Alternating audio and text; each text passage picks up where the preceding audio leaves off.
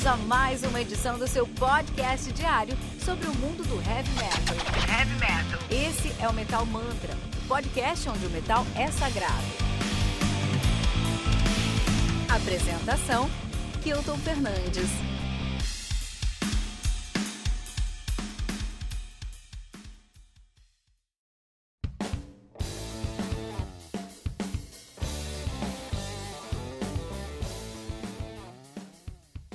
É metade bruxa, metade humana e só queria viver uma vida normal. Desde o seu nascimento, ela tem deveres a cumprir com a escuridão e não consegue fugir disso. De segunda a sexta, ela se dedica a pagar boletos aos finais de semana. Ela sobe a serra em uma eterna luta para conciliar sua natureza dupla, a noite e o dia, o calor e a garoa, o tempo seco e a umidade. Seja bem-vindo ao mundo sombrio, de Juliana Rossi. Ai, eu amei, eu amei essa introdução, ficou muito boa. oi, oi, gente, tudo bem? Prazer, eu sou a Juliana.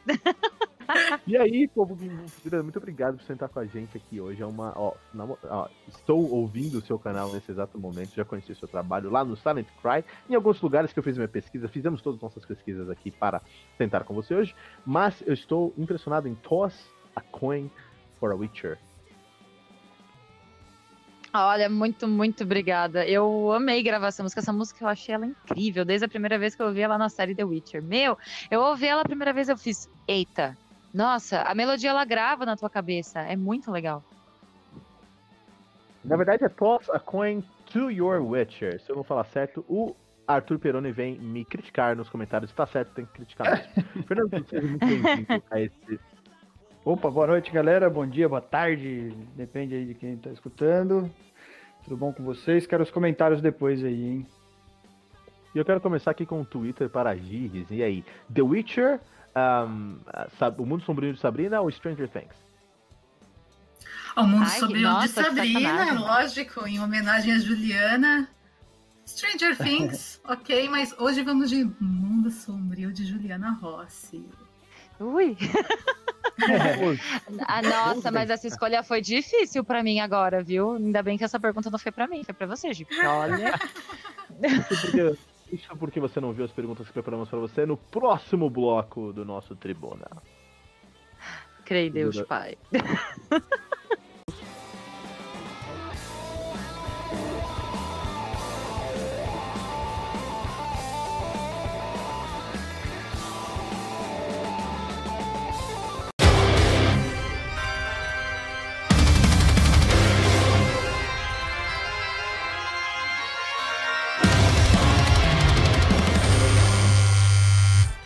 Fala galera, aqui é Thiago Della Vega do Vicran e você está ouvindo o Tribuna do Metal Mantra.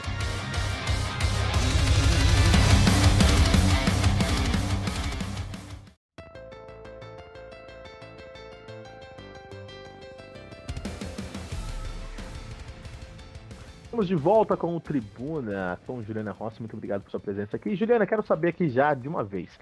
Em 2017 você participou dos trabalhos do Morpheus Dream, no debut dos caras. Como é que funcionou essa participação com eles? Ah, o Chris Buchas, que é, o, é o fundador né, da Morpheus Dreams, ele, a gente já é amigo já faz muito tempo. Daí ele entrou em contato comigo para fazer os backings, né? Porque a Fernanda, ela foi, ela mora hoje em Los Angeles, né? E ela gravou os vocais principais, porém não deu tempo dela gravar os backings. E daí surgiu o convite. E foi muito legal, porque, meu, a Fernanda é uma, uma super amiga minha, amo a Fê. Aí nisso o Alírio Neto também gravou participação.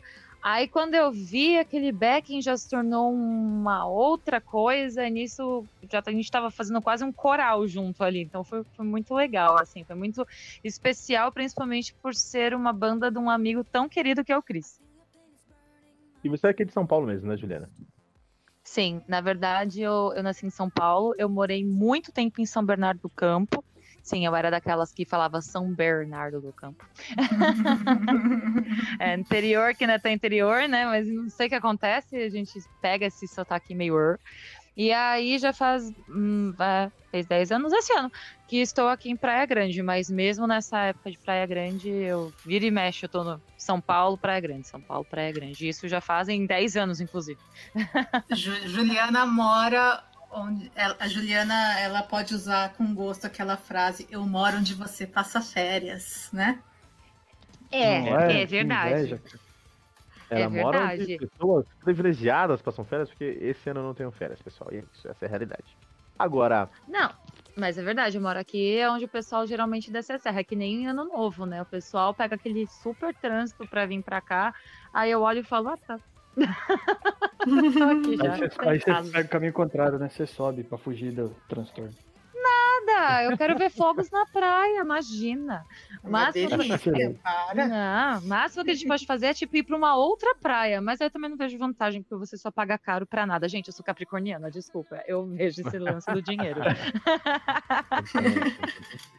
Importantíssimo. E antes do Morpheus Dream, eu pesquisamos a fundo aqui a sua carreira, todas as informações que encontramos até. É legal aprender mais sobre a sua carreira com você, né?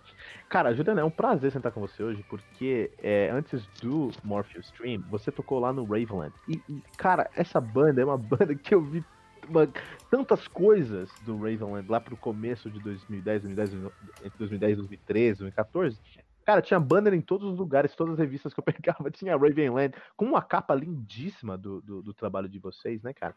Saber como é que foi essa, essa experiência de tocar no, no Ravenland. E o que, que aconteceu com o Ravenland hoje?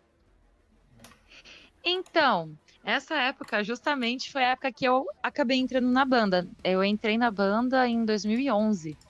É, foi assim, eu tive um relacionamento com o vocalista e fundador da banda. E na época ele tava com uma outra vocalista, só que a vocalista saiu da banda e tinha uma agenda para cumprir. Aí eu tava tentando voltar com, uma, com a minha antiga banda, que era o Évora, e nessa época a gente resolveu não voltar mais. Só que eu sentia muita falta dos palcos do metal. Nessa fase eu tava em cartaz com o musical Evita. Ah, e aí eu tava nessa veia mais de teatro musical, etc. Eu tinha parado com o metal. Então quando eles perguntaram para mim, ah, tu pode cobrir os shows, etc. Eu falei, claro. Eu gostei das músicas e aí eu cobri os shows. Aí no final das contas, o, a banda inteira me convidou para entrar na banda e eu entrei. Aí eu fiquei na Raveland até, em, até 2013 mesmo. Isso mesmo. E logo em seguida eu saí. Aí eu acabei fazendo, montando o Sativa, que não tinha nada a ver com a Raveland, a Raveland Gothic, né? O Sativa, tipo, pop rock brasileiro.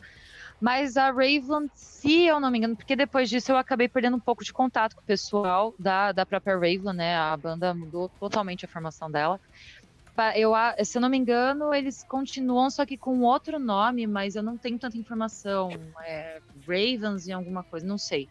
Mas a própria Raveland mesmo, o último trabalho deles, que não, já não foi comigo, foi.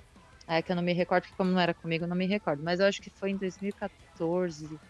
Que daí só tem vocal masculino mesmo. Mas foi muito legal a experiência na Raveland, né? Porque eu sempre gostei muito da ideia do gótico. E com o Évora eu fazia uma coisa mais sinfônica. E com a Raveland eu pude entrar um pouco mais nesse universo. Então, na época, eles, é, a maior influência da banda nessa época era Bisic, o próprio Draconian, embora o som nunca foi tão pesado, tão doom quanto o Draconian, né? Assim como Silent Cry, ele já entra mais nessa onda do Draconian, do Sins of the Beloved. É, a Raveland, ela sempre ficou mais naquela onda estilo Bisic, que é uma onda um pouco mais, com vocal mais limpo, né? Nem tanto gutural. Mas foi muito legal porque eu sempre gostei muito do estilo, né? É, eu cresci ouvindo Sisters of Mercy, é, The Cure. Uh, uh, depois eu passei a ouvir Six Nine Eyes, então entrar na Raveland assim, com esse vocal mais dark, mais grave, mais type on negative, essa mistura eu achei muito legal. Então foi, foi uma época que eu gostei bastante. Inclusive, uma música que eu adorei regravar, que foi feita com a, uma amiga minha, que é a antiga vocalista, que é a Tati Berk, foi a música Memory, nossa, eu amo essa música, eu amava cantar essa música. Ela e a Nevermore. Nevermore, a minha pegada é um pouco meio Evanescence, no meio daquela onda soturna. Então ficou, ficou legal isso, eu gostei bastante. Muito legal. Eu mandei lá no backstage a capa do And a Crow Brings Me Back. Eu, eu vi essa capa em todos os lugares, cara, em todos os lugares, todas as revistas de heavy metal que eu pegava, sites, eu pegava sites, eu vi abrir um site lá naquela época, lá 2000 alguma coisa, e, via essa capa todos os lugares. Foi uma banda que viveu no meu, meu imaginário por, por muitos anos, na verdade. Hoje sentar com você é um privilégio. Muito obrigado mesmo, Juliana.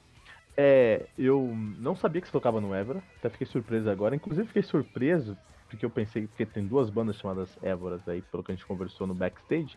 Mas é muito interessante porque um, um, um, um uh, programa que eu assisti muito, muito na minha vida foi o Cover Nation, cara. E você tocou no Cover Nation, Juliana. Conta essa história pra gente. Sim. Melhor programa, Cover Nation. Muito Melhor programa. Nossa. Cara, foi muito legal o Cover Nation, porque foi assim. É, eu tinha começado a cantar fazia pouco tempo, vai, tipo uns dois anos. E eu tinha entrado antes numa banda que era um dos tops, assim, de cover, né, do Nightwish, que era a banda Wishmaster.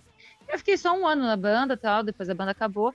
E aí foi quando eu resolvi montar o Évora. E daí, a, a, banda só tinha dois meses de existência, a gente estava em estúdio, ensaiando o repertório, etc. E apareceu pra gente a, a abertura do show do, co, do Cover Nation, não, do, do Massacration, na, no, na Let's Lay.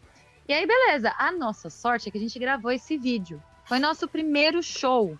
E a gente gravou aquele show inteiro, porque logo em seguida o pessoal do Massacration indicou a gente pro pessoal da MTV, falando: ah, toquei com um cover de Nightwish, nananã, foi legal, fala com eles.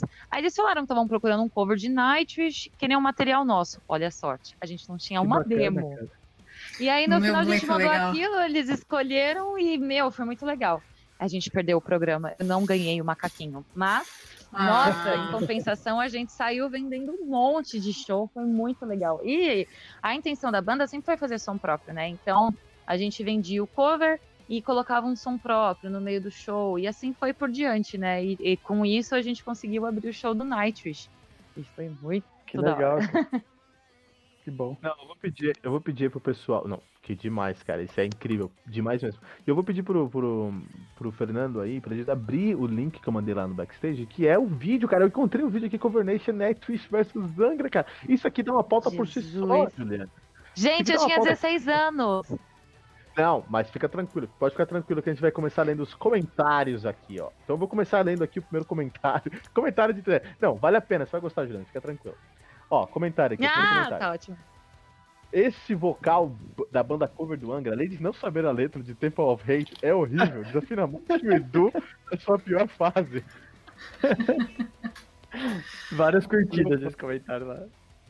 Lê o próximo pra gente aí, Fernando Gigi. Vai, Gigi. Peraí, eu, tô, eu tava abrindo eu, eu aqui, na, na, janelinha pequena. Lê aí, lê aí. Ah, dei abriu nada. Esses mesmos caras não, do Angra... Fernando, Lê, lê o próximo, Oi. Fernando. Às vezes lê esse aqui. O próximo tem a sua voz, Fernando. Ah, qual? A mina parece bastante a Tarja cantando, mandou muito bem? É, não. não lê, lê, da Flies ACP aí, Gigi. É, esse que tem sua cara, Fernando. Não, tá não do Fernando é do Felp Hero. Vou mandar lá no grupo lê, lê, qualquer um disso, que o Fernando vai ler isso aqui. Vai lá, Tá bom, eu vou, eu, eu vou ler um que na verdade o Fernando que tinha que ler. Até o sorriso dela é igual da Tária, linda e arrasa. Se fosse quatro anos depois, ia ter um hashtag fada, sens fada sensata. Fada sensata. Fada sensata. Fernando, lê o que eu mandei no grupo lá. Vou ler, vou ler, eu tô rachando, porque, mano, foi um comentário muito honesto que o cara fez, né? Puta que pariu. eu achei o. Ai. Olha o comentário dele. Caralho, a mina cover do vocal do Nightwish manda bem pra caralho. Pena que o tiozão manda mal pra caralho. Pronto. O cara foi muito honesto. Muito honesto. Cara, Tem um eu, comentário eu aqui do cara resgatando tiozão Undervision. Vocês oh, lembram do tiozão Undervision? Nossa, sim. Olha que Nessa coisa curiosa. A gente pega. Ainda, né? Olha como o Tribuna é legal por conta dessas pautas inusitadas. Nós, né, a gente está aí numa época que a MTV tá, Brasil está comemorando 30 anos aí da sua primeira exibição nos, nos últimos dias, semanas. A gente viu muitas homenagens aí. E vem falar justamente do Cover Nation, que era um dos meus programas favoritos, justamente porque é o que dava espaço para várias bandas de, de metal, por mais que fossem bandas cover, mas é onde a gente via o Nightwish, o Angra, é, Iron, tudo bem que Iron é pop, mas é, e, e, bandas que não estavam ali nos, nos programas principais da MTV. Não, eu Sim, encontrei o melhor verdade. aqui. Eu encontrei o melhor comentário pra gente mudar de assunto. Encontrei o melhor comentário. Esse é o melhor comentário de todos, cara. É assim, ó. Por que, que você dá um play? Quando você, dá, quando você der play nesse vídeo aqui, que a gente vai deixar lá no hold pra gente, lá no nosso, até nesse episódio, vou deixar no, no, no, show notes desse episódio. Quando você, deixar, quando você der play nesse vídeo, é, começa com um vídeo de Pokémon, que o cara deve ter gravado um VHS em cima. Aí o cara comenta assim: Como assim? Ninguém reclama que o cara gravou em cima de Pokémon, cara.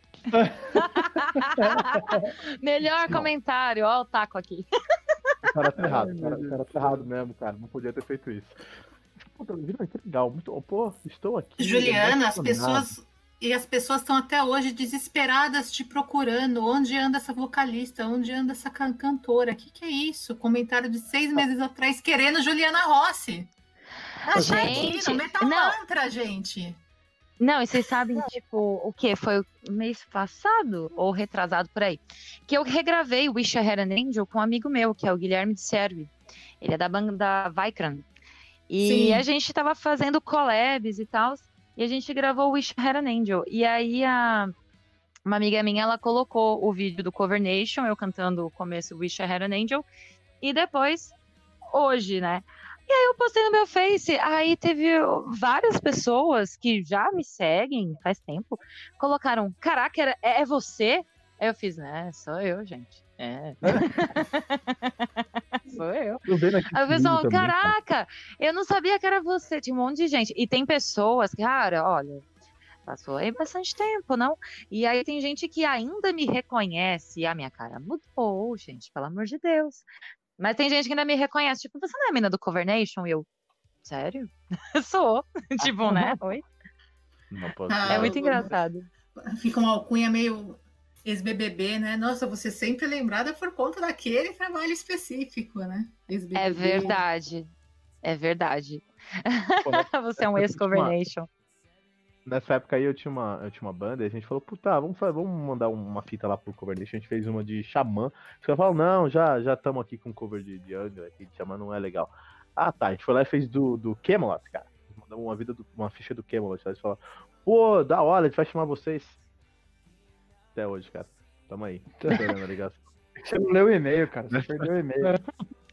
Perdi esse e-mail. Ah, Juliana, pô, poder, vamos, vamos só voltar aqui para falar só de Covernation com a gente. Mas até esse momento a gente vai falar sobre outras coisas aqui nessa pauta. É, pelo que estão pesquisado, você esteve envolvida aí, ou orbitou ao redor do metal sinfônico tradicional. Você tem vontade de experimentar outros estilos, Juliana? Ah, sim. É, eu sempre gostei muito dessa mistura, por exemplo, do, do eletrônico com, com rock, né? Eu, eu piro. E assim, as bandas que eu costumo, que eu sempre ouvi e eu continuo ouvindo, que é o caso do Within, Temptation. Ah, o Evanescence sempre botou o eletrônico, mas o Within não colocava. Within Temptation. E eu, eu sempre gostei muito disso. Eu tava, na época, até pensando em, em montar uma banda mais ou menos nessa linha, mas não, não tava rolando, não tava achando uh, músicos, né, pro próprio estilo, assim, sempre tem uma pessoa interessada, o outro tem vários amigos músicos fantásticos, mas cada um sempre já com a sua banda, né? E então meio que morreu um pouco isso. Eu sempre gostei muito do pop, tanto que foi por isso que eu acabei indo para o lado do Sativa Rock, eu acabei criando algo diferente daquilo que eu não tinha feito antes, né? Eu gosto muito. Eu gosto de cantar, né? Quando você é músico ou e cantor profissional, a gente acaba gostando de muita coisa, né? Que nem eu falo, eu amo rock, amo de paixão. Rock, heavy metal, ele faz parte do, do meu sangue. Ah, mas eu adoro cantar uma Whitney Houston, meu bem, e uma Adele. bom, que bom, maravilha. Pensei que você ia trazer outras coisas mais agressivas. Que bom que você trouxe coisas ótimas. Whitney Houston é heavy metal sem, sem distorção. Coloca uma distorção ali pra você ver. Vira heavy metal. É, é. Não, mas é verdade. Não, eu gosto de cantar, eu gosto de cantar música, no geral, né? Eu sou feliz cantando música. É, nas minhas aulas, com os meus alunos da terceira idade, né, que não são bem terceira idade, a gente chama de adulto mais, porque, meu, eles são Cara, eles são mais jovens que eu de cabeça, fico chocado. Então, eles. Eu já passei samba, Clara Nunes, e eu canto. Tem vídeo meu cantando essas coisas na, na internet, porque eu não tô nem aí. Se eu gostar, eu canto. Bom, na verdade você falou sobre o Infame Temptation, falou sobre algumas outras bandas sinfônicas, é isso que leva pra minha pergunta, essa última pergunta, provavelmente que eu tinha uma pergunta aqui no começo, a sabatina, Juliana Ross, eu vou, eu vou deixar de monopolizar o episódio, tá pessoal? Fica tranquilos. Então tá o seguinte, é, a gente tem uma nova onda do metal sinfônico. Como que funciona isso? Foi causado pelo Amaranth, né? Que é uma banda sueca, que nem faz metal Aí, é mais um exemplo, é verdade, o Amaranth. Pode continuar, mas é, um, é outro exemplo também de som que eu curto muito eu gosto de Amaranth. Tem pessoas no cast aqui, que não vou falar quem, que não gostam muito, mas eu gosto de Amaranth. Mas, independente de eu gostar ou não, o Amaranth, eles tiveram. É, eles são a banda que, hoje em dia, Juliana, eles são a banda que mais vendem disco no segmento rock metal. Cara, eles vendem mais do que Five, Five Finger Death Punch. Eles vendem mais que Metallica. Isso é muito importante, né? De, uma, de, de um ponto de vista comercial. E por conta desse sucesso comercial do Amaranth, é, muitas bandas de sinfônico tradicional, a gente tá falando de Dark Sarah, a gente tá falando de Beyond the Black, a gente tá falando de We Are the Catalyst, Unburied Dawn, o próprio Rhythm Temptation, o próprio Delane, Delane o próprio Nightwish, com seu último lançamento aí, eles tiveram uma. Eles mudaram, adaptaram ali não só o seu som, mas também a estética para dar essa guinada ao mainstream e se parecer mais com a Amaranth. Né?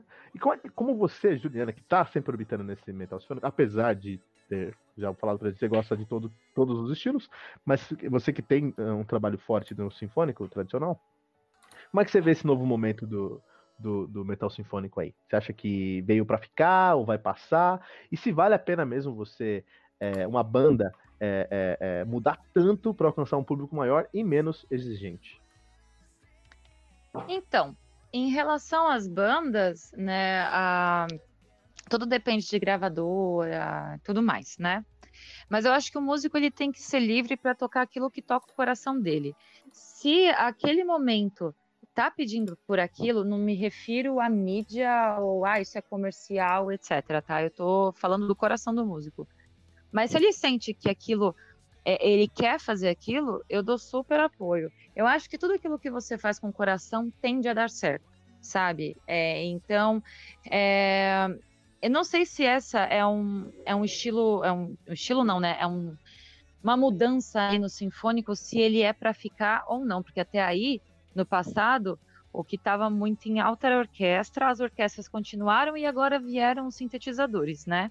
Então eu vejo que é sempre, ele sempre vai evoluindo se o músico quer se manter naquela fase antiga, é, que o pessoal fala, né, manter a originalidade dele e tudo mais, eu acho que ele tem que ficar. Porque se ele for tentar fazer algo comercial somente pelo comercial, não dá certo. Ah, você conquista alguns, mas você vai deixar outros fãs chateados e eles não vão sentir o teu coração. Que nem dentre essas bandas, eu não vou citar delas, tá? Porque eu não quero polêmicas para o meu lado. Embora eu sei que você vai falar, ai, fala, garota. Não vou. não vou. Mas tem um dos lançamentos aí que você citou que, sinceramente, não bateu no meu coração. Eu é uma das bandas que eu gosto demais, mas que para mim foi um trabalho bonito, porém só. Né? Porque dentro dessas bandas não tem nenhuma delas que faça qualquer tipo de trabalho feio. Muito pelo contrário, todas elas são incríveis. Mas esse lance do coração você vai entender nisso. Teve uma delas que lançou algo mais atual, etc., que não bateu no meu coração, achei legal, da hora e só. Nem marcou na minha cabeça, não marcou nada. Em compensação, outras, eu ouvi, eu falei, caraca, que, que legal, nossa, que foda, e marcou para mim na hora, já botei no meu coraçãozinho no Spotify, tá tudo certo. Então eu acho que assim, você tem que colocar uma verdade para fora, independente de ser comercial ou não, né? Eu não sei se é uma, é uma tendência, se vai ficar, porque eu acho que tudo vai evoluindo ou regredindo, sei lá, né? Mas você não pode seguir isso para tentar alcançar o sucesso. Eu acho que você tem que fazer principalmente aquilo que está no teu coração. Justo, muito justo. E você você que acabou, né, passando por, algum, por várias bandas, algumas várias bandas, na verdade, de Doom, né, no Gothic Metal, enfim, e falando um pouco sobre esse papo de fãs e tal, você acha que tem uma galera que te acompanha é, desde a época lá do, do, como é que fala? Do Cover Nation até agora, sim, são sempre os mesmos fãs, talvez pelo estilo, ou você vê um, um, uma galera renovada aí, você vê chegando gente nova e virando fã de trabalhos mais atuais?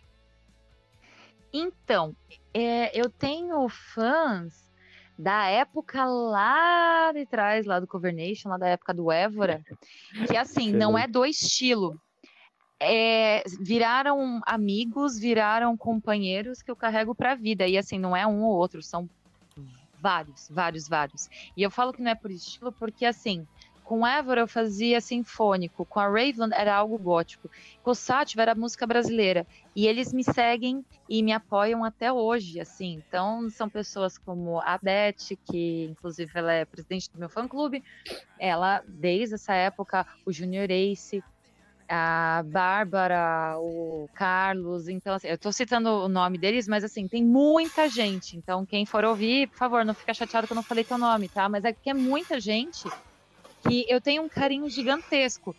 E os estilos de música que eu que eu migrei aí, eles sempre estavam lá compartilhando, indo nos shows, é, sempre comigo, sempre apoiando, sempre, sempre, sempre, sempre. E, a, e também tem, sim, novas pessoas. A, a Leila, por exemplo, é uma, é uma nova fã, né? Que eu também. Eu não consigo falar fã, é muito engraçado. Eu não consigo falar muito a palavra fã, é, é meio surreal pra mim. Mas os, eu os chamo. seus seguidores. Seguidor, é, exatamente, são meus Não, seguidores, são meus. Seguimores. Seguimores. Seguimores, melhor Segui... ainda, minha cara. Meus seguidores, porque assim, eu faço questão de pegar amizade com todos eles, a Shirley também. A Leila e a Shirley, entre outros. O ano passado eu fiz show, eu fiz o show do Temple of Shadows um concert do, do Falasco que eu fiz em Limeira e fiz o encerramento da turnê dele em São Paulo. E foi daí que ela conheceu o meu trabalho. Então ela não conheceu meu trabalho antes. Ela conheceu ali eu cantando uma música com o Edu. E ela veio pegando todos os sons que eu já tinha feito. Ah, não. E ela também já me conhecia quando eu fiz participação no Storm Sons. Que eu fiz ah, uma participação numa música no CD. Que é a Dark Eyes. E aí ela, ela já começou a me compartilhar dessa época, e aí foi onde eu cantei com o Edu. Isso, foi isso. Desculpa, eu me, me embaralhei toda. Ela, ela começou a, a, procurar várias coisas minhas também, mas foi a partir daquele ponto.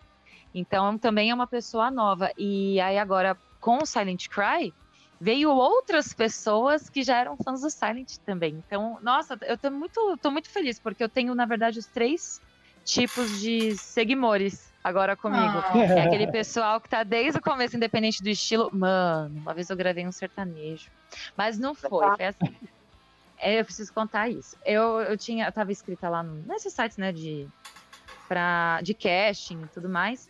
E aí precisavam de uma cantora que soubesse cantar sertanejo. Aí a menina falou pra mim, eu não achei nada sertanejo nas tuas coisas. Eu falei assim, então não canto sertanejo, né? A ela, mas você faria? Eu falei, claro, pagando bem, meu amor. Eu canto até parabéns pra você, tá zoando? Aí, a minha dignidade já foi pro lixo, filho. Você não, não, não pense, não. Aí, o que que acontece? Aí ela falou, ah, então grava uma pra mim. Aí tinha uma da Maiara e Maraísa que eu achava bonitinha. Eu falei, ah, vou gravar. E eu gravei. Aquela medo bobo, achei ela bonitinha, cantei. Aí Como que é essa música? Meu vídeo.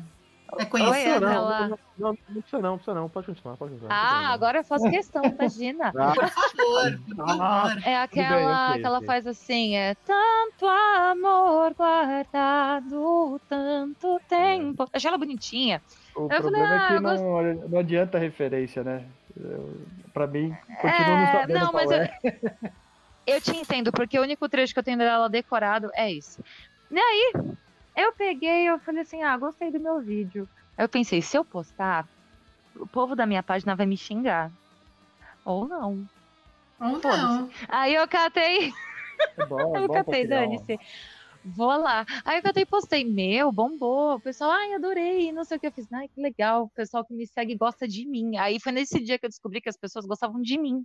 Aí eu falei, ah, que bom, posso cantar parabéns para você de forma afinada que rola. Ah, mas aquilo me deu um puta alívio, porque eu achei que todo mundo ia me xingar. Eu fiquei feliz com o resultado. Mas não, gente, fiquem calmos, porque eu não vou sair do nosso movimento. Eu tô aqui, firme e forte, tá? Isso foi só um exemplo. Ô Ju, me fala uma coisa. É... A gente que acompanhou muito ali esse boom do vocal lírico no metal com no final dos anos 90 aí com Theater of Tragedy, é, Nightwish, depois começo dos anos 2000 com The Sins of Die Below, With After Forever e tantas outras bandas que a gente já citou e com certeza vai acabar mencionando aí durante ao longo do episódio do, do episódio, você entende que é, é uma já a gente pode falar que já há uma tradição vocal lírico no metal ou, ou por que que eu estou te perguntando isso? Porque a gente aqui do Metal, metal Mantra acompanha que tem é, tem muitas bandas novas que estão surgindo por aí com mulheres cantando gutural, né? Que começou ali na onda do Ark Enemy com a Angela Gossel. Então, o que, que eu queria entender? Você acha que foi, uma, foi um pouco de moda muita gente se dedicar ao vocal lírico? Vamos ter bandas novas com vocal lírico? Ou você entende que é uma tendência e aí para o cultural? Então, eu acredito que na época foi meio que uma, entre aspas, moda, né? Porque daí uhum. surgiu uma, de repente veio várias, assim como é o gutural hoje, tá? É, é, até uma coisa que eu, eu, já até comentei sobre isso com outras amigas minhas vocalistas. Antigamente você não tinha tantas vocalistas com, fazendo é, screaming, gutural, é, driving, né? Uhum. Driving, minha louca, drive. e é um pouco. É, eu, eu acredito assim que ele se tornou uma tendência, mas ele, essa tendência começou a partir de uma certa moda. Eu achei legal ao mesmo tempo, porque deu uma certa é, versatilidade, né? Antigamente o pessoal olhava para as vocalistas femininas e já achavam que todas eram de ópera. Então, isso foi uma coisa assim que eu achei muito positiva. E é legal que tem outras bandas que estão já misturando. Tem meninas que cantam é, lírico, de repente parte para um belting e aí acaba indo para o scream. E isso também pode se tornar uma tendência. Eu acho isso muito legal. Tipo, a mulher fazer o scream, né? É, uhum. Tem algumas que não tem vocal masculino. É o caso da Dark Valley. Nossa, eles participaram de um festival com a gente. Meu, não conheci o trabalho deles, eles são incríveis. Nossa, amei a voz da, da vocalista. Eu esqueci o nome dela agora, tá, gente? Desculpa, mas é que eu esqueci mesmo. Mas, meu, a banda é incrível. Procurem depois Dark Valley. É... E ela também, ela canta em Belting, ela. Oi? A banda gaúcha? A banda gaúcha? Isso, acredito que eles sejam gaúchos. Eu acho que sim. Ana, é, eles mesmos. Ana Carla de, Ana Carla de Carly? Isso, isso. Maravilhosa, maravilhosa. Ela ela passa, a voz dela vai de belting, vai aquele estilo mais ela passa por certas partes eruditas, daí ela vai para um scream, eu acho ela incrível. Assim como Hailstorm, ou Liz Hale, para mim é uma super referência. Eu falo, quando eu fiz quando eu aprender a fazer o, o Scream, não, é o, quando eu aprender a fazer um Scream decente, gente, eu vou ser um nojo, brincadeira. é justo, pô. Ah, é. Mas, uh, não, então assim, essa, partiu de uma moda, mas que está virando uma tendência. É legal, porque hoje em dia, ao mesmo tempo que agora começou a aparecer um monte de cantoras, é, algum, é, várias cantoras, é, vocalistas fazendo drive, etc, etc, essa onda do metal sinfônico com lírico está meio que voltando. Eu percebi isso nesses festivais que o Silent Cry está participando, que além de mim, embora ali no Silent eu faço me uma mescla né, entre o Sim. lírico e o belting tá aparecendo mais vocalistas voltando um pouco para essa onda lírica. Eu tô achando interessante. Vamos ver como que vai ser daqui para frente, né? Falando em, em... Falando em, em, moda e tendências, você acha que esses reality shows de, de música acabam sendo uma boa vitrine para a formação de público do metal? Pergunto isso porque a gente tem aqui uma notícia de que a vocalista da, Malva, da banda Malvada ela foi selecionada aí para participar do The Voice Brasil e foi o maior sucesso a apresentação dela, a Angel Sberce. Você acha que isso é uma vitrine legal para trazer público ou fica só modinha, aquele pessoal que acompanha só durante o programa, depois beijo e tchau? Ah, eu acho que tudo ajuda, né? Principalmente porque eu vejo muita cena metal, infelizmente, falecendo no Brasil. Antigamente, a gente tinha várias bandas de rock brasileiro e até de heavy é, mais na mídia. Inclusive, até bandas de, de heavy, rock, new, whatever. Tem uhum. temas de novela que hoje a gente não tem mais. Então, eu acho maravilhoso. Aliás, eu quero muito parabenizar a Angel, porque, cara, eu fiquei muito feliz. Eu não sabia que era ela, cara, foi muito engraçado. Lá estava eu, passando pela, pela sala, quando de repente eu ouço Welcome, welcome to the jungle. Aí eu falei, nossa, que do caralho. Que foda! Adorei essa candidata. Nem vi que era ela, porque era só propaganda, não tava passando o programa, né? Mas eles só passaram a vinheta. Eu falei, nossa, que demais, preciso assistir. Só que no final das contas, né, Cobra Kai virou uma coisa muito popular aqui em casa. E aí, no horário do The Voice, nós, nós estávamos assistindo todos em família Cobra Kai. E eu esqueci completamente do The Voice, mas eu não sabia que era ela. Se eu soubesse que era ela, eu já eu teria assistido, mas é claro que ela não soltou isso antes, óbvio. Aí, beleza. Aí tá. Eu abro hoje o meu Facebook, aí ela trocou a foto de capa dela, eu falei, ah, que bonita, tal, porque a, a Angel, ela foi uma das finalistas do Quarentena King, do Soulspell, junto comigo. Uhum.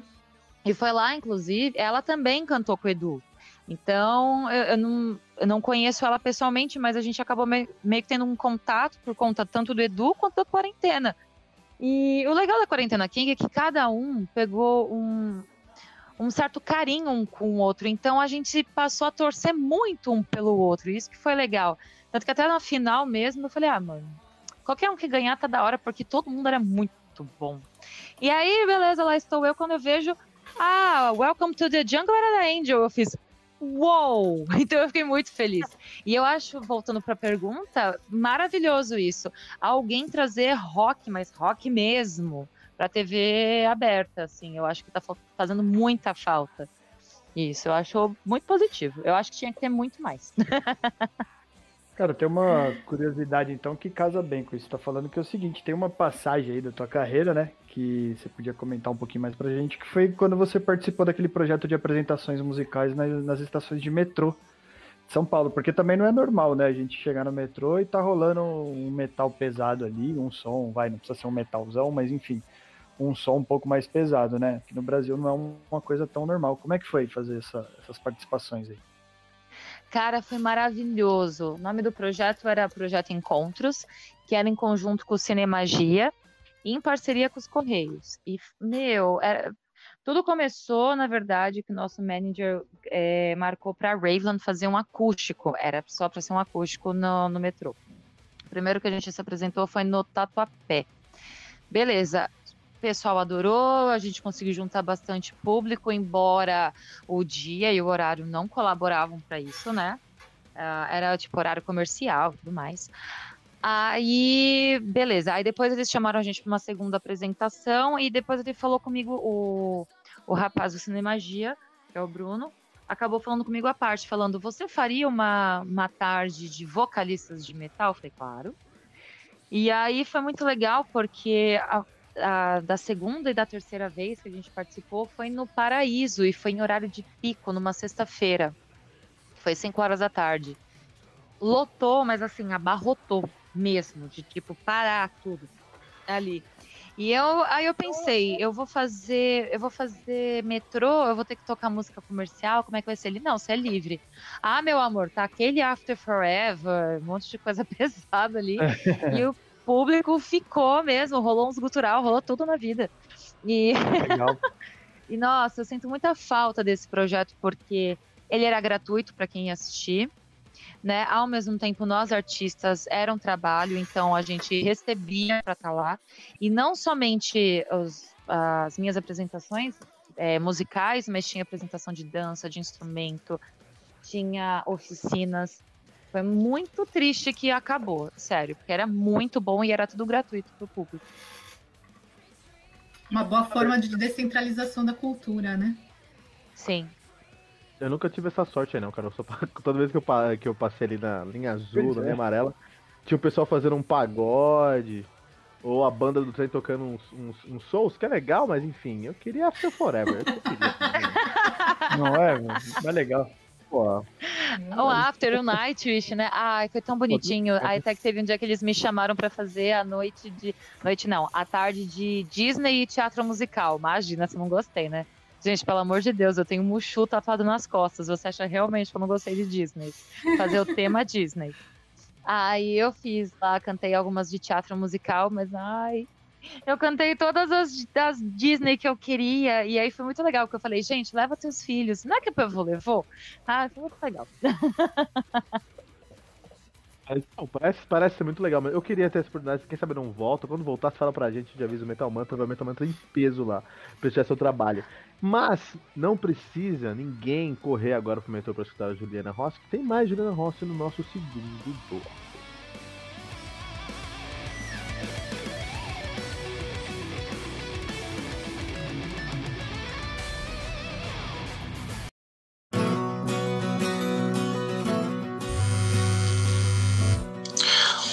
Aqui é o Bruno Maia do Toff de Dana e você está ouvindo o Tribuna, o podcast semanal do Metal Mantra. Valeu!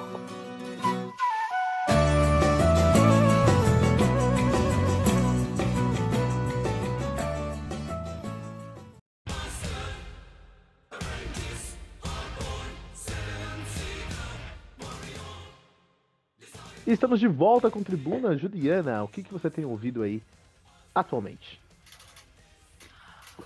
Olha, ultimamente eu tenho escutado bastante Slipknot. eu gostei muito do último álbum. Né? Ah, eu tava escutando. Bom, eu tenho escutado muito Silent Cry, né? Por motivos uhum. óbvios.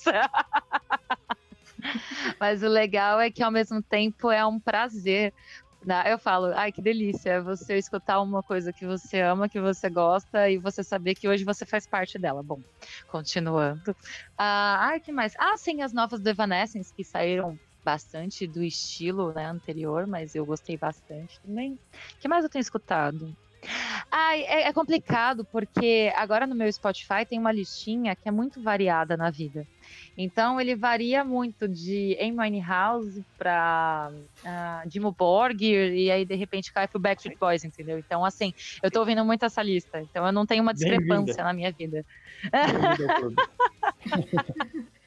e Spice Girls. ah, Spice Girls, por favor, gente.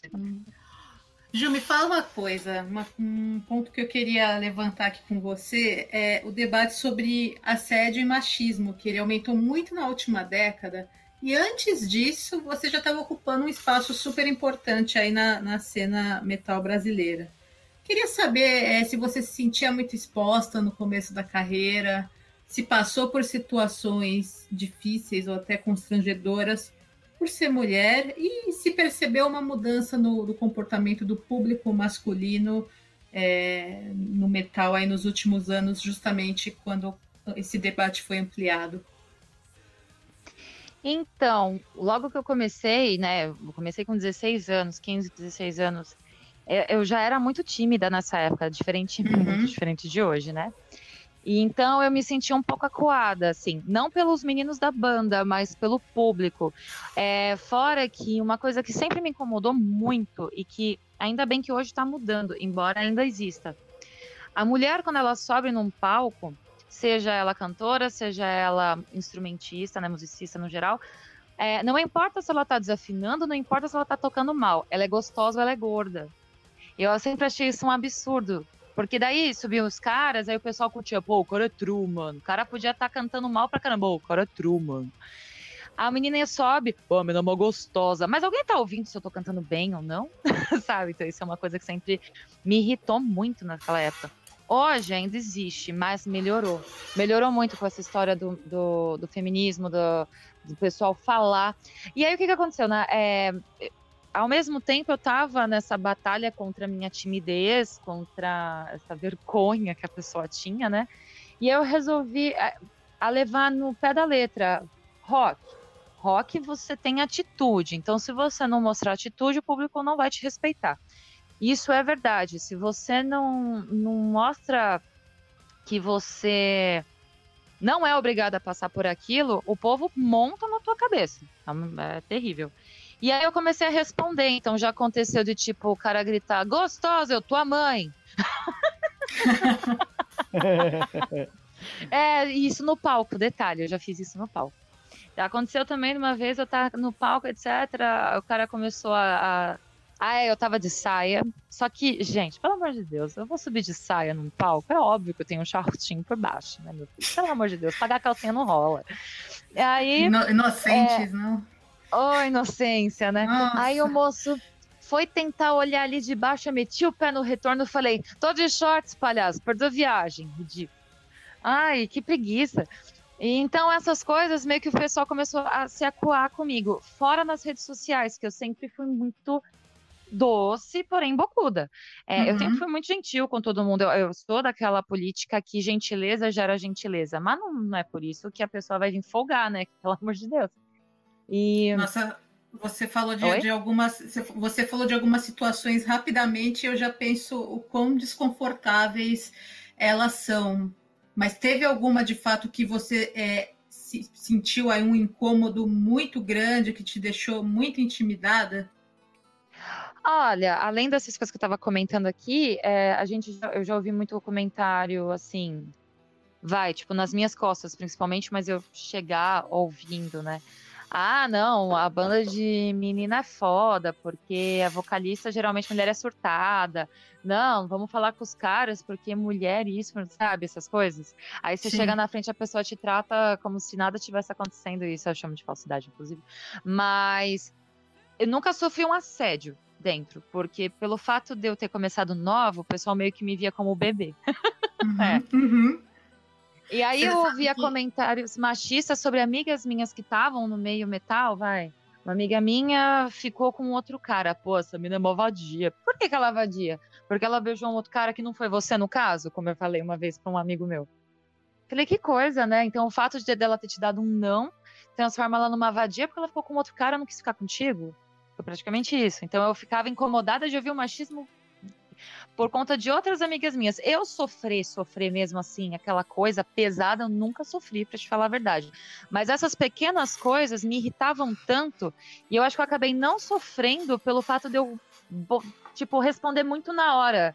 Sim. Ou tomar a frente e fica quieto, isso não tem nada a ver, e brigar mesmo. Porque já aconteceu também de, tipo, tacarem uma latinha no meu guitarrista, vai no palco, Uhum. E eu catei e chutei em direção ao cara de volta. então você o pessoal sabe... olhava meio que pra mim. Olhava para mim como se, tipo, ih, ela é fora da casinha, é melhor não mexer, sabe? Mas você sabe que essa é uma sensação que eu sempre tive também, que, que esse machismo, ou até mesmo algumas formas de assédio, ela sempre ocorre de uma maneira meio, meio velada, nunca vem direto na sua cara alguém falar diretamente nunca. alguma coisa. É sempre é, muitas vezes literalmente pelas costas, cara. Eu tava lembrando que quando. Nessa época aí toda que a gente tá comentando, aí 2000 e pouco, 2000. Em 2005 eu fui no, no show do, do Dream Theater. Não preciso falar aqui pro pessoal do Metal Mantra o quanto eu amo o Dream Theater. Dream Theater e meu, me enfiei para ir lá para grade e tal. Já tinha feito isso em outros shows e bem nesse eu passei acho que uma das situações mais desconfortáveis que, que uma menina pode passar num show, porque eu já estava praticamente na grade é, e alguém enfiou a mão no, no, meio das minhas pernas. E eu peguei, eu virei para trás com a mão fechada, só que aí você não vê ninguém, né?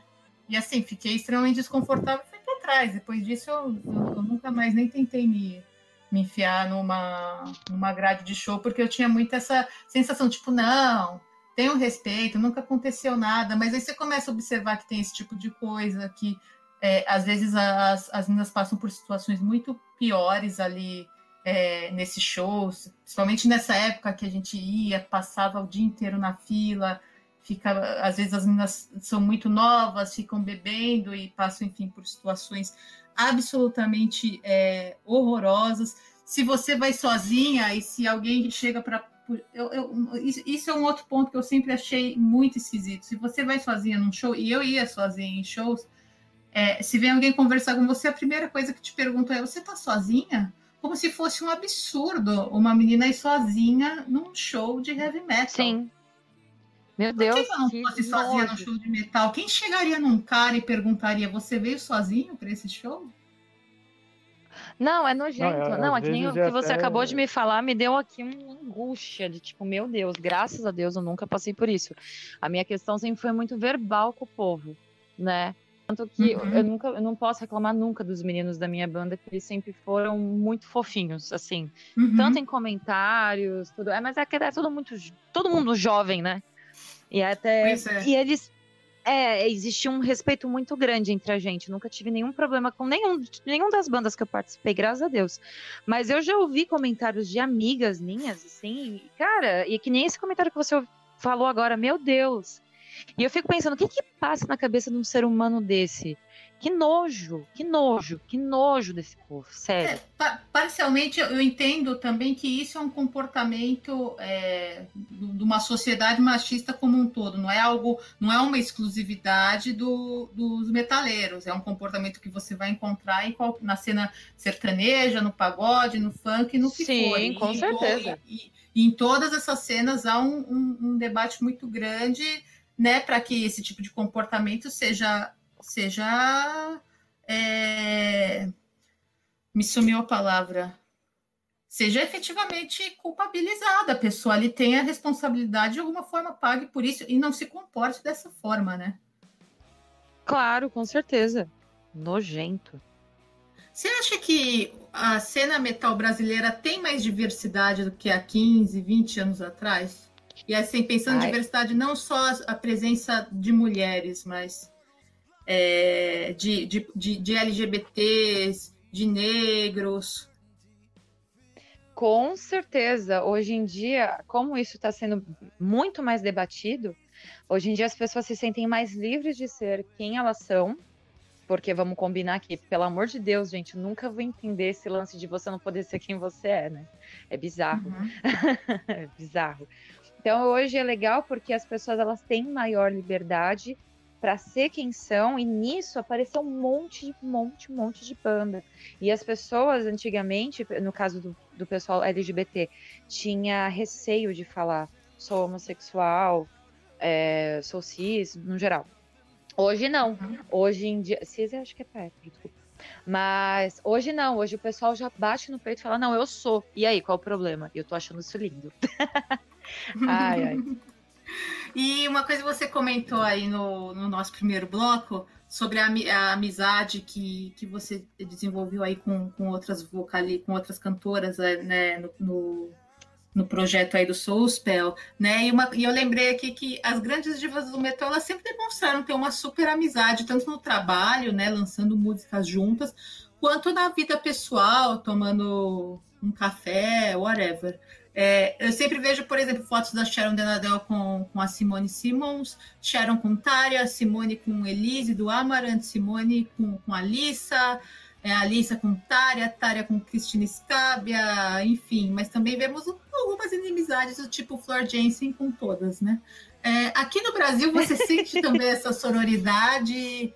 Como que você vê essas, a, a, a amizade das mulheres do metal? Tem, não tem? É Flor Jensen ou é Sharon? Ah, olha, eu vou te falar assim, pessoal, hoje que eu tô convivendo, é muito mais Sharon que Flor. Foi, eu tô achando isso o máximo. É porque assim, com, com com o feminismo, as mulheres perceberam que assim, não, ninguém tem que competir uma com a outra. E assim, na época que eu comecei com Ever, existia muita competição. E não era só competição de banda contra banda, era vocalista contra vocalista, porque tinha bandas covers que não era da mesma banda, tipo, vai, não era Nightwish versus Nightwish. Era uhum. Ah, a menina do Epica Cover que tinha problema com a menina do Item, manja, era uns bagulho assim. E eu sempre achei isso muito bizarro, porque eu sempre fui muito do clube da Luluzinha. Uhum. e eu, eu sentia falta de ter uma mulher conversando que nem uma. Eu amava, né? O meu Evanescence cover tinha duas meninas, que era a Kate e a Rê, a Renata. E são amigas uhum. minhas que eu tenho amizade até hoje. E, cara, nunca teve um problema na banda entre nós três. O problema geralmente tinha entre os meninos, não era nem entre a gente. Os meninos que acabavam discutindo entre eles. Embora era uma banda muito harmoniosa.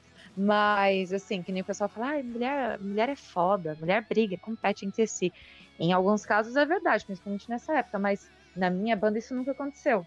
Então eu sempre fui muito. É que eu sempre achei assim: cada um tem um talento, cada um tem o seu espaço. E não existe competição, sabe? Eu sempre fui muito dessa desse pensamento. E eu não entendia que às vezes eu descobria que tinha certa vocalista que tinha rincha comigo e eu nem sabia, nem conhecia a menina. Eu falava, gente, como? Quem é? E o legal é, é. E o legal é que assim, eu nessas, eu, eu gosto de um desafio, né? Adoro um desafio. Aí eu falava, beleza. Aí eu ficava sabendo que a menina ia no evento, que eu ia cantar para me confrontar. Eu falava, gostei. Eu chegava lá, eu era completamente simpática com a pessoa e não era falsa, não. Eu, eu me mostrava realmente como eu sou. Do tipo, mano, para com essa merda. E aí, no final das contas, a gente acabava pegando amizade. E tanto que eu tenho amigas dessa época que eu sabia que tinha rincha comigo, mas eu não tinha rincha com elas. Aí eu falava, mas que besteira. E aí, não, não sou santa, mas até porque se a pessoa, mesmo assim, fosse mala comigo, ah, eu falava, ah, foda-se. mas não foi o caso. A maioria das vezes eu consegui reverter e mostrar que, tipo, nada a ver. E são grandes amigas que eu ganhei, que eu ganhei pra vida. E o legal de hoje em dia é que as pessoas, as meninas principalmente, perceberam que, cara, não existe competição. Cada uma tem seu talento, cada uma tem sua voz, cada uma tem sua banda. Ah, vamos cantar a mesma música juntas? Cada uma tem seu brilho. Então, essa história de, ah, quero brilhar mais, eu acho tão mesquinho infantil. Eu falo, meu, que nada a ver. Né? Primeiro, o que, que é beleza, o que, que é brilhar mais, o que, que não é. Para de merda, sabe? Vamos, vamos viver a uhum. vida. E aí é muito legal, porque tanto na quarentena King quanto agora, eu também no Silent, eu acabei pegando amizade com várias meninas, não só da quarentena, mas também com as meninas das lives, das bandas que eu tô participando. Uma tá curtindo o trabalho da outra, compartilha, eu tô achando isso o máximo. Então, hoje em, dia, hoje em dia nós estamos mais Sharon do que for. Muito bom. E olha, me marcou muito uma frase que você falou no começo aqui do bloco, que a mulher quando sobe num palco não importa se ela desafina ou não, ou ela é gorda ou é gostosa. É, você acha então que a imagem ela vende mais do que a música hoje? Não tem mais isso. Era uma coisa do começo da sua carreira. Ah, não, muito pelo contrário. Hoje, com as redes sociais, inclusive, a imagem ela vende muito mais fácil do que o som.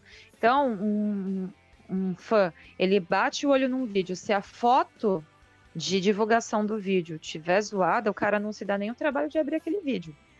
Então eu falo que a imagem continua sendo uma coisa extremamente importante.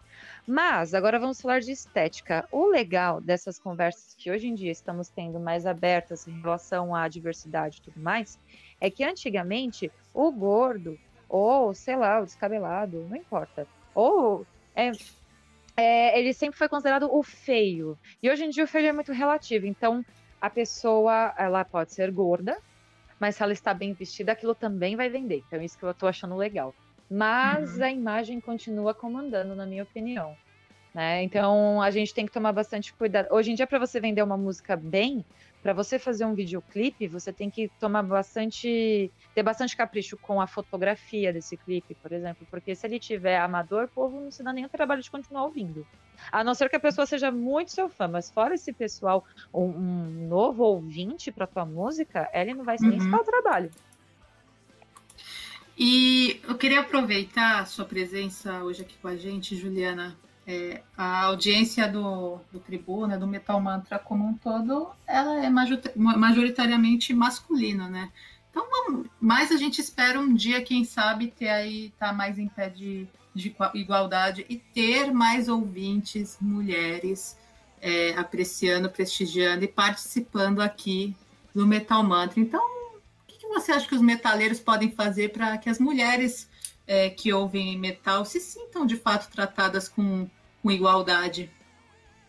Dá uns conselhos ah. aí para os nossos ouvintes. ah, a primeira coisa é não, não lidar com a gente como se nós fôssemos um, um belo pedaço de picanha, né? Ou ah, serem. Ah, bom, respeito acima de tudo, né? Respeitar o espaço, é, tratar. O, o, que nós queremos, na verdade, é que nos tratem como uma pessoa normal, tipo, não. Ah, nossa, é uma menina, então como é que eu ajo, etc. Age... O que, que é o normal? Respeito, respeito acima de tudo. É isso que a gente só pede, respeito. Então, respeita nosso espaço, é, o nosso espaço, quando eu me refiro, é o espaço pessoal mesmo, de cada indivíduo. Uhum. Eu acho que isso é o mais importante para que a gente consiga conviver numa forma mais tranquila, né? Tipo esse exemplo horroroso que você deu de um show, meu Deus do céu. Nossa. Hum. Foi interessante até que você falou isso em relação ao show, porque eu passei por isso, mas não foi show, não foi no meio metal.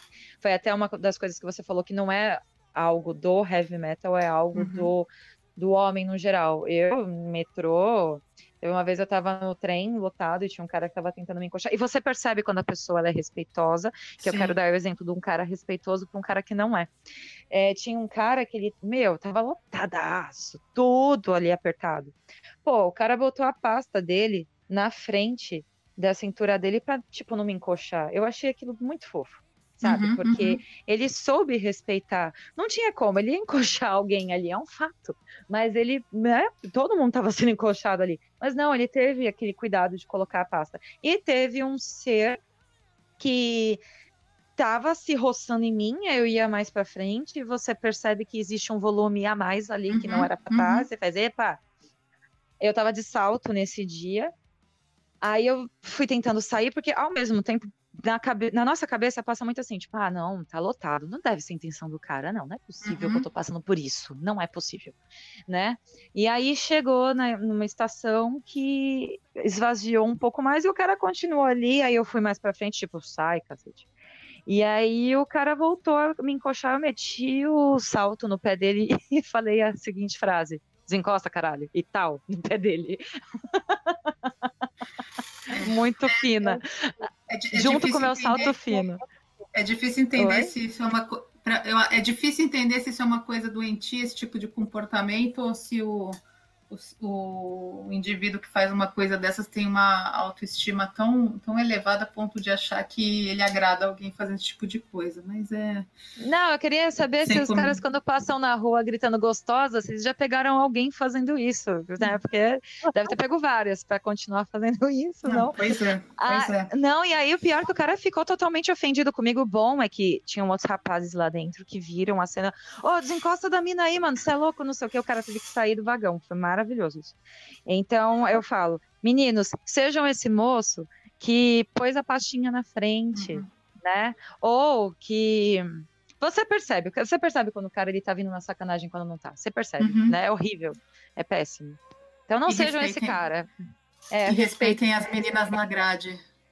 É, por Elas favor. Elas também podem chegar na grade, não só os grandões, tá bom? Exatamente. Eu ando com minha mochila. Eu não ando com mochila de costa, eu ando com mochila de lado, porque fica sempre na frente da minha cintura também. Mas eu acho que eu vinguei uma vez essa, essa atitude aí. Uma vez eu entrei no busão muito lotado, tava muito lotado. Cotia, né? Sempre tá lotado o busão.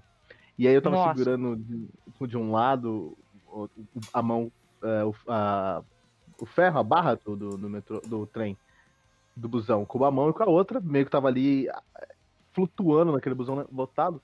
E um corintiano tentou entrar e tentou. É, é, é, corintiano, Fernando, tentou entrar, tentou. O cara entrou causando, entendeu?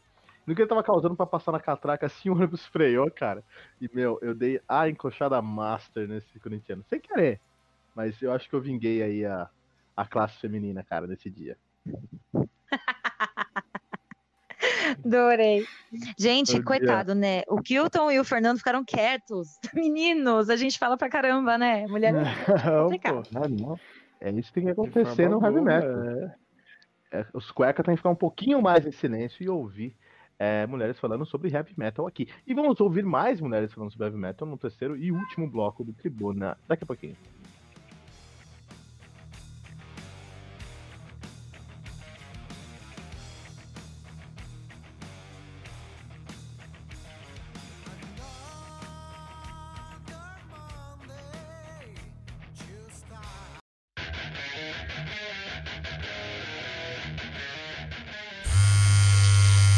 Fala moçada, aqui é Eduardo Marques, vocalista do Dragon Heart, e você está ouvindo o Tribuna, o podcast semanal do Metal Mantra.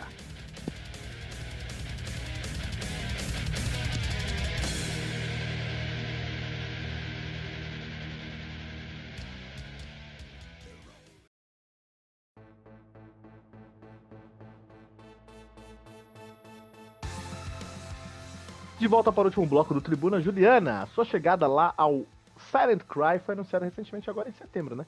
Além disso, o fundador da banda, o Dilfo Castro, anunciou o tema do próximo álbum previsto para 2022. Vocês vão gravar dentro das florestas brasileiras, é isso mesmo? Me explica aí que eu quero entender. Babado, né? Então. Ah, então, pois é, eu entrei agora em setembro. É, a gente vai fazer. Agora a gente está entrando nessa fase de composição do álbum Terra, né? Que está previsto para julho de 2022. E assim, por enquanto, é, nós temos um, um escritor que está escrevendo uma história, né?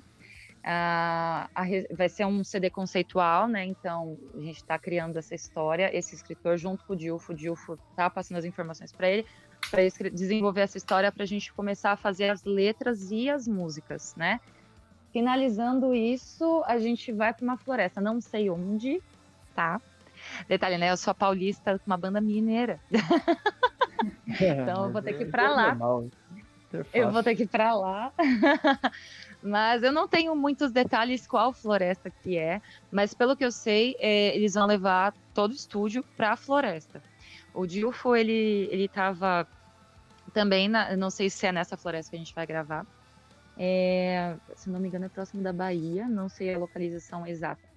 E lá, eu acredito, e lá ele tinha alguns contatos com a gente, assim, determinadas horas do dia, né, porque não tinha internet o tempo todo. Então eu acredito que a gente vai ficar um pouquinho comunicável, mas vai ser muito legal porque a gente vai ficar mais voltado à natureza, que é também uma das intenções desse álbum. E o legal é que tudo isso será registrado, então vai ter um documentário junto com o álbum, né? Então eu tô bem ansiosa para isso. Eu tô, tô, tô aqui. Bacana. E esse, esse álbum e esse documentário aí que você, você comentou agora, você acha que é uma forma de, hoje em dia, né, com, com tantas plataformas que a gente tem aí, você acha que é uma maneira de suprir um, vazio ali, um espaço que as mídias físicas deixaram aí, o CD, o vinil, porque apesar de ter hoje em dia, né, não, o streaming ele, ele, ele é forte, não adianta, né, hoje em dia o streaming ele deu uma desbancada nessas mídias físicas. Você acha que criando alguns produtos assim é uma forma da gente completar um pouquinho esse vazio?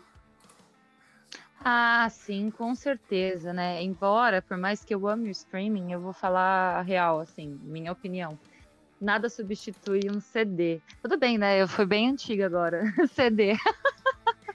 Mas é, é que é legal. que não conhece, né? É aquela é, bolachona, gente. a molecada que não conhece. Ah, a bolachona ainda é o é. vinil, né? O CD é menorzinho. É a bolachinha. Cara, não tem onde toca hoje em dia, né? Curioso isso. Pra gente, né? Pra nossa é... época era tão normal você ter qualquer coisa antes tocava um CD. Hoje os Eu tenho aqui, eu tenho aqui meu, né? meu radinho. Eu tenho meu radinho que então. toca CD ainda. Ele é antigo, antigo, antigo, antigo. É, pois é, o novo Xbox nem entrada pra, pra CD vai ter mais. Os novos então, Notes é. também não tem mais entrada de CD, gente. Isso é triste. Não tem driver um... para CD, Juliana. Não tem driver para CD, Juliana, mas vem com 500 é, é, é, gigas e operacional, o sistema operacional do novo Xbox é 300 gigas. Juliana, você tá pensando nisso, cara? Compensa. Não, mas eu tô falando assim, gente, pra gente que, te, que, tem a cabeça velha, como é que eu vou assistir meus antigos DVDs? É. Eu tenho um monte de DVD aqui em casa, eu coloco no Xbox pra ver. Pois é. Como você, vai baixar eu... 77? Como você vai baixar Cyberpunk 77? Essa é a pergunta, Juliana. Pode seguir, Fernando. Não, eu tinha um, eu tinha um Play 3, olha que antigo que eu parei nos consoles aí. Aí, cara, eu vendi o Play 3. Eu não tava jogando mais, vendi e tal. Aí sei lá, um, isso já faz tempo, já faz mais de ano. Aí uns meses atrás aí, cara, eu fuçando as coisas aqui e tal, achei um, um CD do, de quando eu saltei de paraquedas. Eu falei, pô, vou olhar, né, tal. Aí não tenho onde tocar, velho. Meus notes não toca CD, eu não tenho mais o play. Eu tenho um CD que não serve para nada mais em casa. É triste, tô falando, é triste. Não, mas é, é, hoje em dia a gente tem que acabar criando algumas coisas um pouquinho para para substituir, né? Porque os streamings eles estão totalmente em alta agora, né? Ah, eu é, acho não, que ficou é... prático, né, cara? É, ao mesmo tempo é prático, não, não vou não é negar. É todo mundo mas... que podia ter o, o iPod lá de 160 GB, né, cara? Nossa, meu é. amigo do colégio era bombado por conta desse iPod. Não era todo mundo que podia nem ter um Discman anti-choque. É, eu tive um Discman anti-choque. Eu tive. Vral. Nossa, ah. me senti agora. Riquinha. O meu não era. Passava no buraco no busão, pá. Voltava a música pro começo. Juliana, agora, é, a gente vai ouvir a Juliana 100% dedicada ao Silent Cry, ou a gente vai encontrar a Juliana em outros projetos também? Não, 100% no Silent Cry. O máximo que vocês vão me ver fora do Silent Cry é fazendo algumas collabs com alguns amigos, né? Que isso daí, ah, não abro mão, adoro. e, e nas aulas apenas, mas assim, banda, som próprio, eu estou 100% no Silent Cry toda a minha alma, todo o meu coração e dedicação tá para o Silent Cry. Então, e assim, ao mesmo tempo eu tô muito, muito, muito, muito feliz de hoje fazer parte da história de uma banda que é tão importante para o nosso cenário do gothic metal brasileiro. Você vai Nossa, estar aí bonito, no... né? Não, demais, não. vou encerrar aqui, isso virar um quote demais. Mas não, isso, é, você vai estar no Fly 100%, nos Collapse e no Metal Mantra. Você tem que voltar aqui também, que a gente tem muita coisa para conversar, dona Juliana. E ah, agora... eu vou amar participar. Pô, já tô fazendo uma pauta aqui de otaku, otaku metal pra gente aqui. Mas, Juliana, agora o espaço para você deixar os seus contatos e os contatos do Silent Cry para o ouvinte do Metal Mantra é, encontrar seu trabalho. Gente, seguinte, se inscreva no nosso canal do YouTube. É, vocês procurem por Silent Cry Oficial, que vocês vão estar tá lá na, no, que vocês vão encontrar tanto no YouTube quanto no Instagram ou no Facebook, tá? E lá vocês vão poder entrar em contato no direct com a gente tranquilamente. Nós ainda temos alguns CDs e DVDs disponíveis. Não é comigo no vocal, mas isso não há problema, gente, porque logo mais as músicas que eu tô gravando antigas da banda também vão entrar pro Spotify, tá bom? Mas vocês podem já escutar as músicas antigas da banda e toda a discografia logo também vai entrar pro Spotify. Por enquanto só tá o CD Hipnoses, o álbum Hipnoses. Uh, mas vocês podem procurar Silent Cry no Spotify, no Facebook, no Instagram, Silent Cry Oficial e uh, no YouTube. E o meu é Juliana Rossi Oficial no Instagram. Of, official, no caso, com dois Fs. Hum. vocês podem me procurar também no Facebook, Juliana Rossi, vocês vão ver a ruiva lá, eu. E no YouTube também, procure Juliana Rossi, se você colocar www.youtube.com.br Juliana Rossi e já entra também no meu canal, tá bom? Se inscrevam, gente, por favor, a gente precisa de inscritos. Uhum. então a galera vai entrar, certeza. E vamos só terminar com o nosso Twitter aqui rapidinho. Então, o que vai acontecer, Juliana? Eu vou fazer três perguntas para você. Essas perguntas têm que ser respondidas como no Twitter: 140 caracteres ou menos e bastante discussões. Que é isso que tem no Twitter. Ó, vamos lá. Juliana, Show no metrô, na praia ou na live? No metrô, na live ou onde? Desculpa. Na, pra... na praia. Na praia. Show na praia, legal, na praia. É, metal na praia, aí sim, valorizo. Bora. Trazer metal na praia, né? Pra acabar com o funk daqui, que olha, dói, dói, dói. Carol de, Sharon Deladelle, Simon Simmons ou Emily? Ai, que difícil. Não pode escolher duas? Pode. É Twitter. Ah, Sharon e Emily. Ah, tá. Pensei pode que era só um, né? tá tranquilo. Então, condensador, entendeu? Microfone condensador. Cardioide multidirecional ou estéreo? Ah, acho que estéreo. da hora. Muito bom. Se explicar Não, legal, né? Acho. Eu sou ótimo. Acho, né? Eu sou incrível. Cardioide é para streamer, multidirecional para ao vivo e estéreo para profissionais da indústria da música. Essa é a realidade aí, ó. Muito bom. Obrigado, então, olha aí, cara. Me ajudou demais agora. mas é muito, mais, mas é muito mais.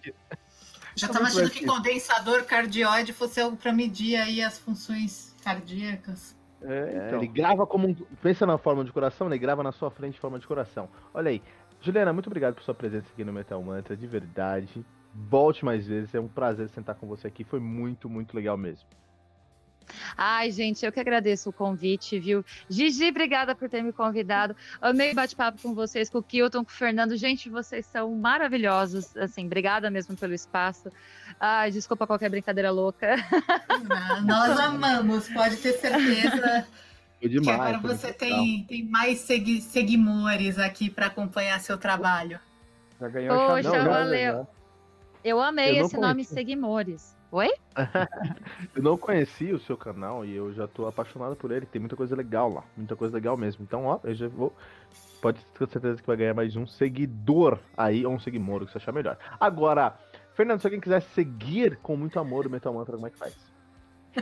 Vai procurar a gente em todas as redes sociais. Procura lá, arroba Metal Mantra Pod, no Twitter, no Facebook e no Instagram.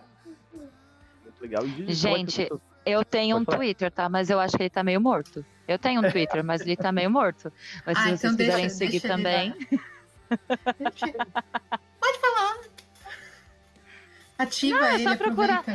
É, é, só procurar a Juliana Rosa, tá tudo certo, gente pá, talvez esteja morena nele, eu acho.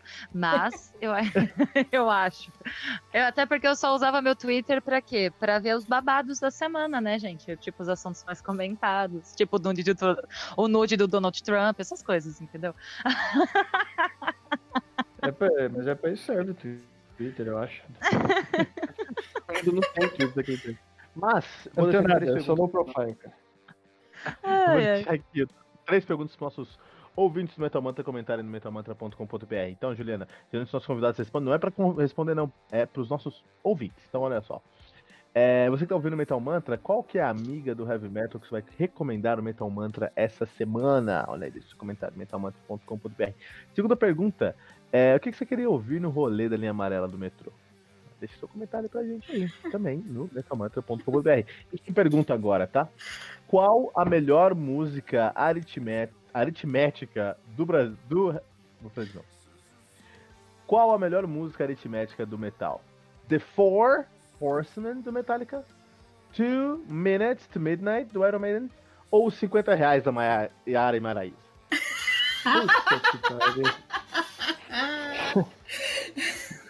vou, dar, vou parar aqui o, o play. Pessoal. Meu Deus do céu.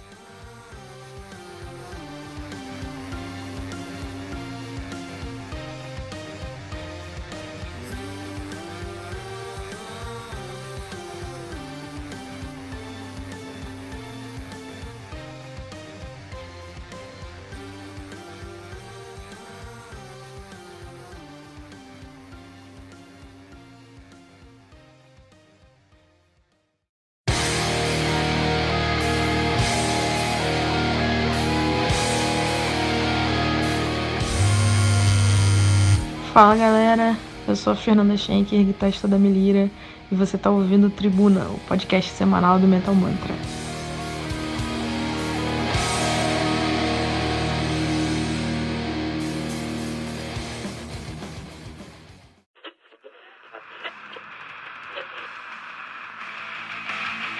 E ficamos por aqui com mais uma edição do seu podcast diário sobre o mundo do heavy metal.